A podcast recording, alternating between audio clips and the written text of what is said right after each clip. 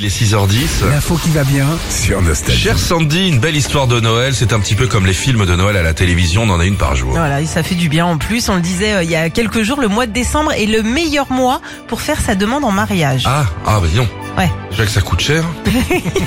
Tu t'y prends un petit peu à l'avance et c'est ce qu'a fait Franck en Charente-Maritime. Alors, il a pas posé euh, euh, son genou n'importe où, euh, genre euh, de- devant la belle famille ou euh, au resto pour faire sa demande.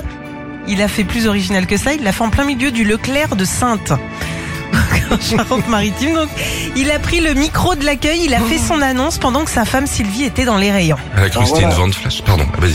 Bon voilà, je dois d'abord remercier euh, tes hôtesses, on a repris la direction, ils me laissaient parler au micro, et je voudrais dire à ma femme, est-ce que tu voudrais m'épouser Devant tout le monde. Devant tout le monde, pendant que tout le monde faisait ses Devant tours. le caddie. Devant le caddie. Alors il est allé euh, la rejoindre évidemment. Alors, on a les images, on va vous les poster sur nos réseaux, faut voir ça.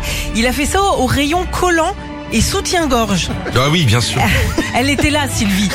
Et évidemment, elle a dit oui et, euh, Ah, et ça a été euh, filmé par les équipes du supermarché.